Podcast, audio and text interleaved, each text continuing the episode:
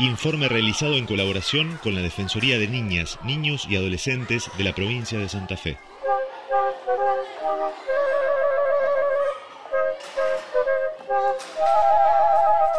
Yo me llamo Ariana. Para mí ser niña significa tener derechos, eh, tener una identidad propia también y poder jugar sin tener obligaciones, porque cuando sos más grande van viniendo las obligaciones. Y poder ser libre sin que te pongan, o sea, que te pongan condiciones, pero no tan extremas. Y eso. Mi nombre es Tobías. Eh, para mí ser niña es poder tener libertad, derechos propios y bueno, poder sentir lo que vos quieras sentir, no que te vengan y te obliguen. Eh, sí, es verdad, pasa mucho en la escuela que, o sea, los chicos se sienten como con miedo de expresarse, eh, por miedo que le hagan bullying, por miedo que lo maltraten.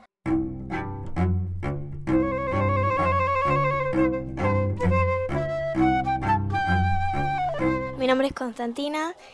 Eh, para mí ser niña es como ser libre, tener todo lo que vos quieras, va, si podés, y mm, poder jugar, eh, poder tener opiniones propias, tener amigos, tener una identidad propia, tener derechos. Me llamo Tomás. Eh, bueno, para mí ser niño sería como una experiencia única, o sea, no lo sentís dos veces no sé cómo explicarlo, más o menos sentís como que tenés mayor libertad. O sea, no siempre, pero tenés mayor libertad de jugar lo que a vos te gusta, o sea, tener una infancia.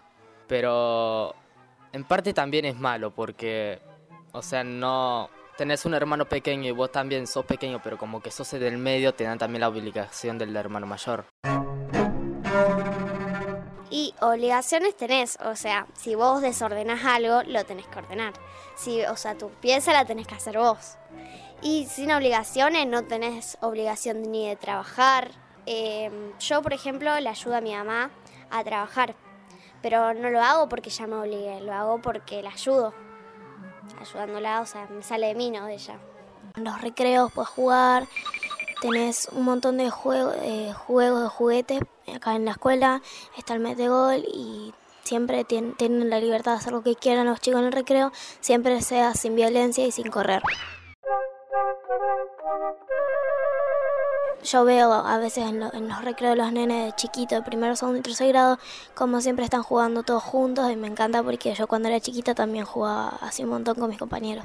Y ahora juego al metegol, juego a las cartas con mis compañeros también, a la popa, a la escondida. A la soga. Es más, ahora estamos jugando un juego la señora Betty, la vicedirectora, que nos dice siempre, eh, vamos a hacer en los dos recreos el que salta más veces, digamos. Al final del día les damos un premio a cuatro de los chicos que más saltaron. Son caramelos, pero vos te dan distintos caramelos. Por ejemplo, al primero le dan un caramelo grande o algo que le gusta mucho y después a los otros le dan caramelo. Siento que ser niña a veces no todos lo sienten, los adultos también, que a veces vos sentís que no te entienden por la diferencia de las edades o cosas así. Hay algunos adultos que por ahí te tratan un poco mal o otras cosas, pero no, no todos, digamos. Algunos, un, un 20%, digamos.